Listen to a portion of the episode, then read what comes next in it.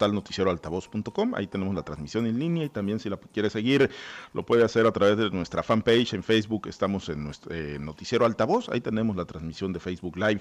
Gracias por sus mensajes, sus comentarios. Gracias por interactuar con nosotros. Vamos a la mesa de análisis. Saludos esta mañana con gusto a Jorge Luis Telles. Jorge Luis, muy buenos días. Sí, buenos días, Pablo César. Buenos días a Francisco. Buenos días, Osvaldo. Buenos días a todos.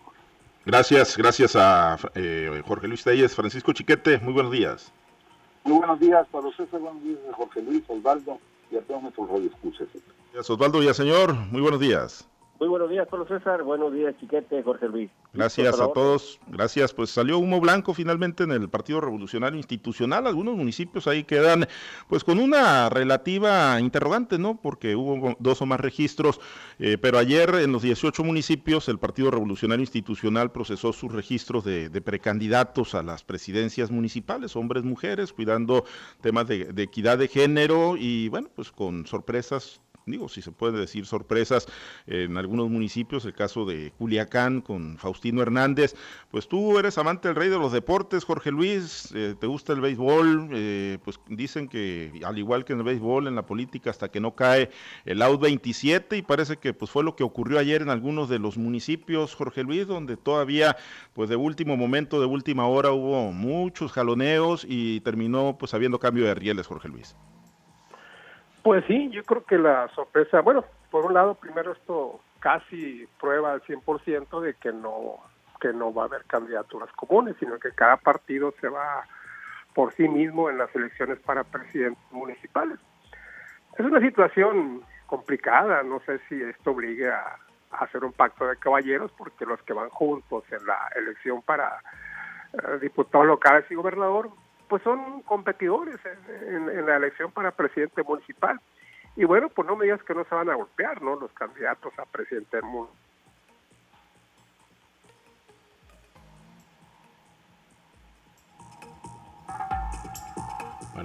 Eh, un, detalle ahí con la, con la comunicación con Jorge Luis Telles. Eh, pues sí, aunque ahorita, eh, hace unos momentos platicábamos con Juan Carlos Estrada, quien es el presidente del Partido Acción Nacional, a propósito de una reunión que tuvo anoche con Chuy Valdés y a propósito de, la inquietud que genera esto entre los panistas y nos dice que todavía están en la ruta de la construcción de acuerdos para lo que serían candidaturas comunes y se han fijado de plazo la primer quincena de, de febrero para establecer esos acuerdos y donde no se pueda bueno, van a transitar cada quien con sus respectivos candidatos, que obviamente pues les va a generar un problema. Eh, a ver, eh, ya, ya restablecimos ahí con, con, Jorge Luis, a ver si mejoramos eh, la señal, Jorge Luis. decías, esto prácticamente cierra la puerta a candidaturas comunes y, comentaba Jorge Luis que hace unos momentos, aquí platicamos al aire con Juan Carlos Estrada, presidente del PAN, y nos decía que todavía no está cerrada la puerta, aunque pues con los nombres que ya surgieron en el PRI, pues parece ya muy complicado, ¿no? La construcción de candidaturas de comunes. Pues la idea, y esto, esto me lo platicó el propio Jesús Valdés, presidente del PRI, era de que los acuerdos tenían que darse antes de los registros, no un día antes o el día de los registros, porque pues no es nada grato para nadie, ¿no? Decir, yo ya soy candidato y que finalmente te digan, ¿sabes qué? Bájate porque porque no vas tú, va uno del PAN o va uno del PRD. Y en el caso de los del PAN y PRD, que todavía han dicho quiénes son sus candidatos, pues, pues se daría la misma situación. Digo, me parece un tanto cuanto complejo esto porque pues este en un municipio, elección para presidente municipal, Culiacán, por ejemplo, pues eh, se van a dar con todos los candidatos, sean los del PAN, del PRD, quienes sean. Y sin embargo hay nueve distritos electorales locales que tienen a Culiacán como cabecera, en los que van a tener que, que pues que convivir, como luego se dice, ¿no? Entonces, pues tendrá que hacer una operación política de alto nivel. Yo en lo personal no creo, no creo que no descarto, ¿no? Porque pues ya ves tantas sorpresas que nos hemos llevado porque las convocatorias, las leyes son de chicle aquí, las hacen como quieren para para este para que las cosas salgan como ellos quieren, entonces pues esto esto puede pasar. Y la gran sorpresa pues yo creo que es Culiacán.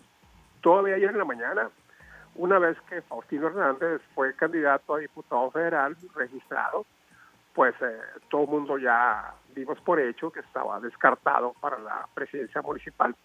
Hay que decir, recordar que Faustino desde hace mucho estuvo insistiendo, yo quiero ser candidato a la presidencia municipal, yo no quiero ser candidato a diputado federal, yo quiero la candidatura a presidente municipal de Culiacán. se le descartó y bueno, pues cuál sería la sorpresa de que a las 5 de la tarde, luego de todo un día de negociaciones, de pláticas, de ajustes, finalmente es Faustino el que se registra como candidato único a la presidencia municipal. Esto generó, pues sobre todo entre las mujeres que habían postulado o que habían empujado a Rosalena Villán, pues un malestar grande, ¿no? Realmente al parecer eran las únicas que estaban que estaban en la final.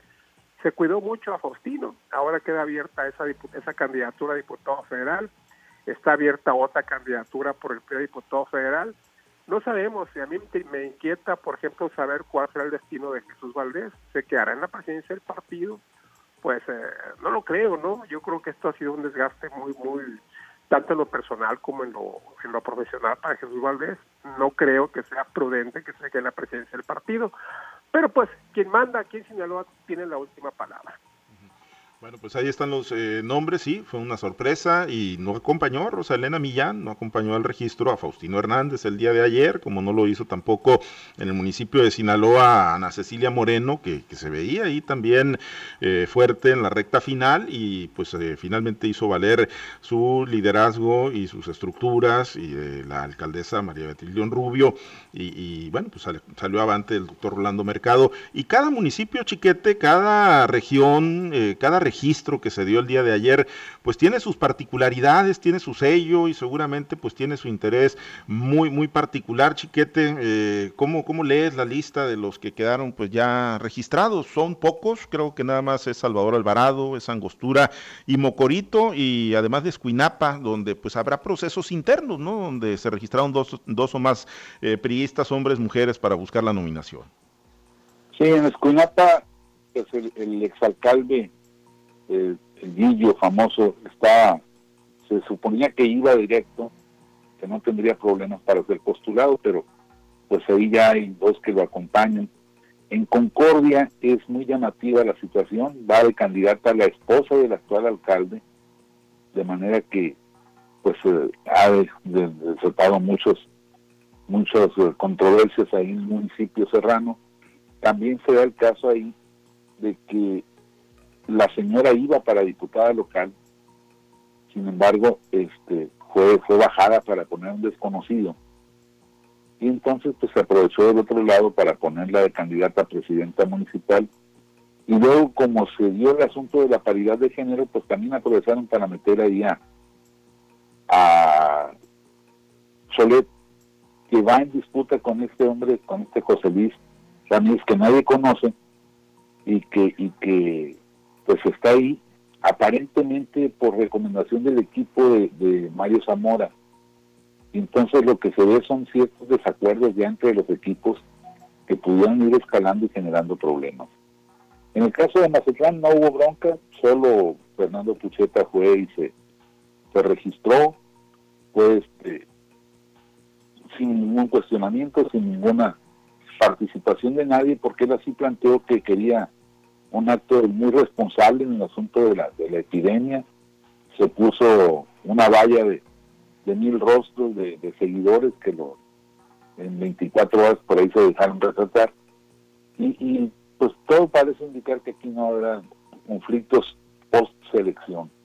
El único conflicto es que no van en, en literatura común, como ya se comentó, y esto sí podría generar algunas broncas, sobre todo porque en las elecciones en que ha participado Pucheta ha sido muy, muy enfrentado por el PAN.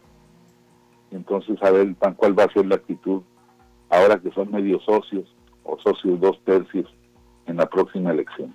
Y lo de Culiacán, a mí me parece que el PRI se dio al chantaje y, se dan expresiones. Ayer hablábamos de, Tomás, este, el, hijo del, del maestro. Sí, Tomás Amador Amador, si Tomás Amador, y bueno, pues es una de las prácticas nefastas y la de Culiacán también debe ser este, ceder a estas presiones que no pues no parecían tener fuerza suficiente como para una decisión de ese tamaño. Eh, ¿dónde, ¿Dónde queda? Eh, ¿Cuál es el punto de partida para el PRI, Osvaldo? Ahora que pues ya se conocen quiénes van a ser pues los eh, inminentes, ¿no? Los virtuales candidatos, hombres, mujeres a las presidencias municipales, porque si bien hay eh, procesos internos que desahogar, por ejemplo el de Salvador Alvarado, donde quedaron dos registros en firme, el de Margarita Insunza Valenzuela y el de Liliana Cárdenas Valenzuela, pues la realidad es que ahí, bueno, se ve perfilada, ¿no? Para mañana en la convención de delegados Liliana Cárdenas, sobre todo por, por el pronunciamiento eh, que hicieron el mismo día de ayer otros de los aspirantes, Leobardo Montoya, Marco Antonio López González, César Freddy Montoya, quienes declinaron sus aspiraciones a favor de, Liliana Cárdenas y, se anticipa pues que no tendría por qué tener absolutamente ningún problema mañana para salir avante en la convención de delegados, pero bueno, están eh, los municipios eh, grandes, fuertes, importantes, Ahome con Marcos Una, Culiacán con Faustino Hernández, Guasave con Diana Armenta, Mazatlán con Pucheta. Osvaldo, ¿qué lees? ¿Cuál es el punto de partida, ¿no? Ya en el proyecto superior para el PRI a raíz del conocimiento de estos nombres. Mira, yo creo que de los 18 municipios que tiene Sinaloa hay que revisar qué sucedió en 8. ¿Y por qué digo que hay que revisar en 8? Porque 8 municipios concentran 2.7 millones de los 3.2 millones de habitantes que tiene Sinaloa y en la misma proporción está el paro electoral en porcentajes. Entonces yo creo que esos son los que hay que revisar. Y si empezamos del norte hacia el sur, eh, a ver, en el caso del fuerte, Maribel Vega ha construido un liderazgo de tierra, de base, de cercana al priismo y de los pocos que se han visto en los últimos años así fuertes en, el caso del municipio del Fuerte. Creo que es una división pensada en jalar votos, en darle al priismo a alguien que lo represente. En el caso del municipio de Omen, eh, ahí, por ejemplo, pues en, todas las encuestas salía y sigue saliendo que los turistas no quieren un malovista. Pues el antídoto al malovismo eh, fue Marcos Osuna. Es notorio, conocido, el distanciamiento que hubo entre ellos, incluso los enfrentamientos tan fuertes entre Marcos Osuna, Maloba y Gerardo Vargas. Entonces, eh, Marcos construyó un liderazgo alejado a, la percepción de, del grupo donde prácticamente emergió, que fue el malovismo y creó su propia identidad, la del todoterreno. Y ayer se dio un acto de registro que muchos coincidimos, estuvimos ahí observando. Desde la época del viejo PRI, de Polo Infante, de Esteban Valenzuela, no se veía una efervescencia, porque la base priismo, o sea, la base talachera del PRI, lo vio como una candidatura del priismo, o sea, no de imposición de las élites, no de lo recomendado de tal o cual eh, candidato o supremo aspirante o jefe de grupo, no, se dio como una candidatura del priismo. Y luego te vas a, a, Guasave y pues con mucho Diana Armenta pues le saca mucha ventaja a perfiles como que estuvieron sonando, hay que decirlo, como el propio eh, Chanito Valle, eh, como el propio Víctor, Víctor, este, Víctor qué es, ¿verdad? Víctor Espinosa. Víctor Espinosa, este, incluso como la carta emergente que se, se logró mencionar de Bernardo Galvez. Entonces, ¿quién ¿por dónde se fueron? Pues la mejor posicionada, y la mejor posicionada al día de hoy, sin lugar a dudas, pues es Diana Armenta. Y te vas a sacar Sinaloa municipio, y bueno, ahí eh, con la fortaleza política y el control político a María León, pues no se le discutió. Además, el, el doctor Orlando Mercado, una gente que trae mucho trabajo de base, de pueblo, con comités de salud por todo el municipio. Pues yo creo que, que fue una, una, una opción viable que le puede generar votos al PRI. Y te vas a San Alvarado, yo creo que ahí lo que logró eh, el solo hecho del registro de la diputada María Insunza, a quien en Guamuchi la ven como una desarraigada, que no tiene su residencia incluso ahí a pesar de haber nacido, pues provocó que se juntaran todos los liderazgos y pero como a Guamuchi le tocaba mujer, a Salvador le tocó mujer, y ahí en todos esos liderazgos, la mujer que representaba eh, o que representa Liliana Cárdenas, bueno, pues todos se pronunciaron por Liliana. Creo que se logró unificar al priismo eh, ante la eventualidad de que pudiera llegar alguien de fuera. Y te vas a Angostura, por ejemplo, también, ya que estamos con proceso interno, pues ahí eh, está Glaé Montoya y está Arturo Ávila. Sin embargo, tanto en San Alvarado como en Angostura hay que hacernos una pregunta clave. ¿Y quién tiene, quién tiene el PRI? ¿Quién tiene el Consejo Político del PRI? Pues los tienen precisamente Liliana Cárdenas y lo tiene Gladys Montoya. pero además, si llegara a ganar Arturo Ávila, hipotéticamente que se ve difícil, pues te va a provocar todo un desajuste en toda la lista de candidatos porque se rompe la paridad de género, entonces ahí no se va a permitir que Arturo Ávila pueda llegar a la, a la candidatura porque te va a escalabrar toda la lista de lo que ahorita. Y luego te vas a Culiacán y con mucho, pues bueno, eh, Faustino Hernández haya mostrado fuerza de pueblo, de raza, de talacha, es una concesión el grupo de Jesús Valdés, es, es el alineamiento de todo un grupo político, toda una estructura en torno a una figura del ex maestro universitario, el líder de las agrarias, los seis de todo en el sector campesino ahí de Culiacán. Y además yo creo que el mensaje es más contundente, se le ve como el antídoto natural para una eventual llegada de Gerardo Vázquez como su candidato ahí en Culiacán de Morena. Pues yo creo que hay varios mensajes. Y te vas a, a, Mazatlán y yo creo que pues ahí es contundente el, arrastre y el, posicionamiento que trae eh, Fernando Pucheta entre los priistas, entre la gente de abajo. Entonces, si se pensaba que pudiera ser una elección de clases eh, entre fifís y los pobres, yo creo que no. El PRI cubrió muy bien esa parte de que no de que sus candidatos pues no fueran miembros de las élites empresariales o no fueran los, miembros de las élites este sociales y más bien puso gente de pueblo gente de, de, de, a pie gente que tiene identidad y trabajo con la gente de abajo con la gente de las estructuras del partido entonces yo creo que con los candidatos a las alcaldías se manda un mensaje de reconocimiento a las estructuras partidistas que van a ser fundamentales para aspirar a ganar la elección a la gobernatura y a las demás posiciones en disputa en este próximo 6 de junio. Un mensaje, Jorge Luis, que, que, se los envía el gran elector o a quienes muchos pues ven como el gran elector, el gobernador Quirino Ordaz Coppel, son palomeadas porque, bueno, pues de los que estaban en su gabinete, Marcos Una sale de la Secretaría de Desarrollo Social y va a la candidatura a la presidencia de AOME, Rigo Mejía en Nabolato, de la Subsecretaría de, Agricultura, ¿no? Y otros que en su momento se manejaron y sonaron fuerte para, para disputar, pues no, no están apareciendo en estas listas todavía, eh, Jorge Luis.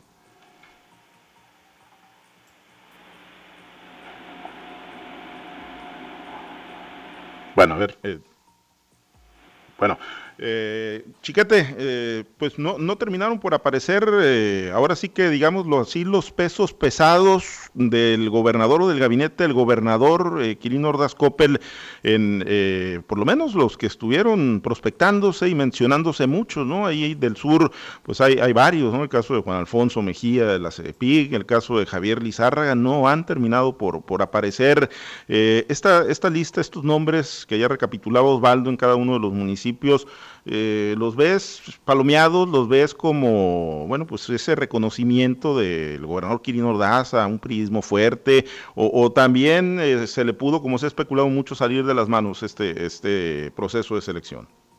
No, yo creo que fue fue un acuerdo conjunto, yo creo que sí, sí hay una presencia ahí del gobernador como, como humano en el, en el partido que está postulándolos. Creo que no hay este, nada en ese sentido de que se le juegue las manos. Yo escuché alguna alguna expresión, sobre todo respecto de Javier Valdez, de Javier Lizárraga, que eso efectivamente era el aspirante con más preparación en torno a un proyecto de desarrollo de Sinaloa. Pero pues se reconocía que era fallo a la hora de la, de la popularidad. Y aunque hoy las la, la mercadotecnia hace maravillas, pues no están tan maravillosa como generar un candidato así eh, eh, como, como un líder de arrastre. Entonces yo creo que fue más bien realismo, fue un análisis eh, concienzudo de, la realidad de cada uno de los de las regiones del estado.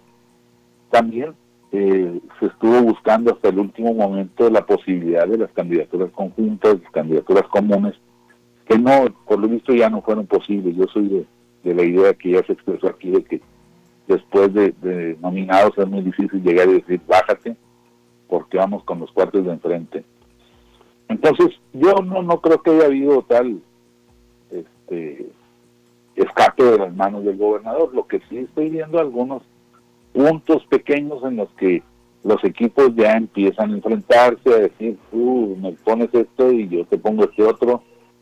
Y pues cosas que no son aparentemente significativas, pero que en municipios pequeños dar una sangría importante.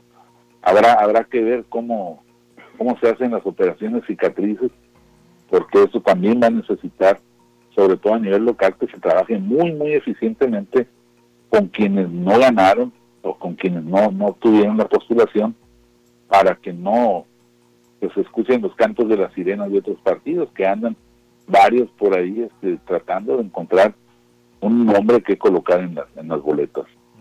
¿Crees, eh, Jorge Luis, que pueda haber desprendimientos después de esto? Digo, los eh, que ya se sentían que la traían en la bolsa y que pues finalmente eh, no, no se las dieron, que pueda haber desprendimientos. Pues sí, efectivamente, ahí tienen la red puesta, ¿no? Algunos partidos políticos y yo creo que el, más interesado en que haya esos desprendimientos, y así se ha mostrado, es, Sergio Torres, que desde Movimiento Ciudadano pues no ha podido capitalizar lo que él pensaba iba a ser en automático una desbandada en el Partido Revolucionario Institucional.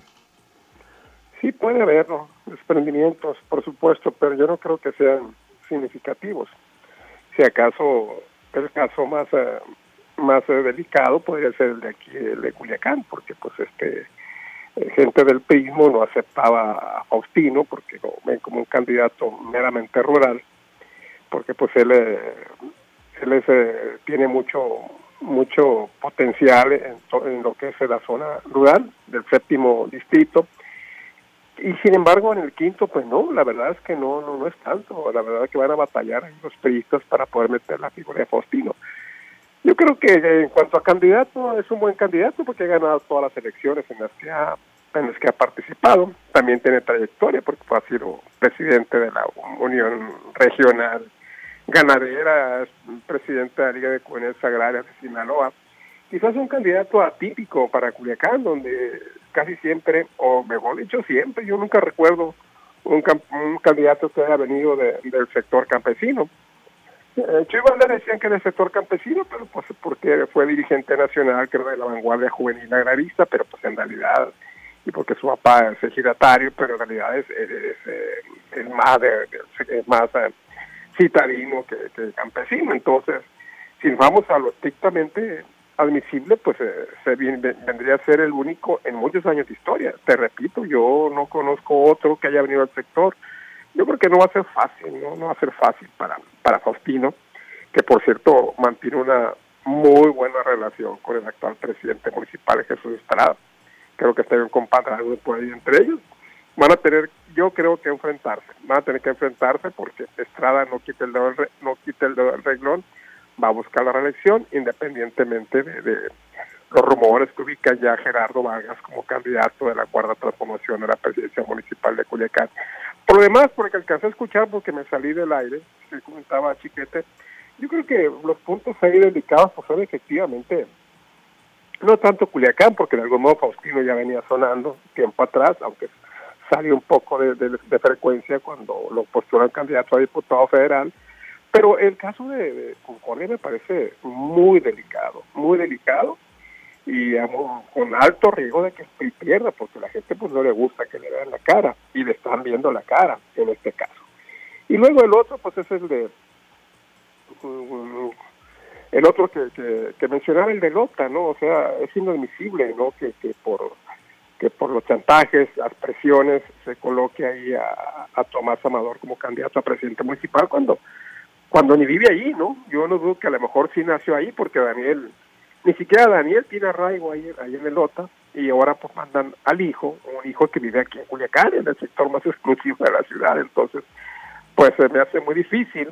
Daniel, yo creo que el ex senador, yo creo que presionando con la base de votos que luego estuvo en el magisterio, eso ya ha venido ha venido ya amainando mucho, ¿no? Ya no es tanto. Cierto es que Daniel tiene un control pues muy grande todavía sobre el magisterio, pero de eso a que le garantice una determinada cantidad de votos al candidato a gobernador, como seguramente él, él, lo argumentó para la postulación de su hijo, pues yo creo que hay mucha, hay mucho, hay mucho que discutir.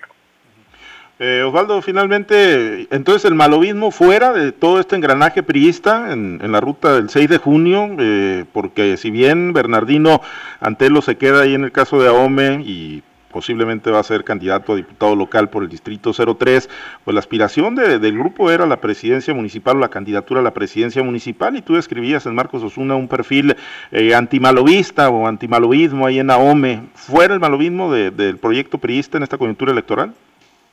Bueno, si nos vamos a, ver que durante años, incluso durante todos estos, los, dos procesos electorales que se dieron en la era de Quirino Ordaz, la, todas las posiciones fueron para gente ligada al malovismo, pues hoy es cuestión de, ver cómo se divide el municipio.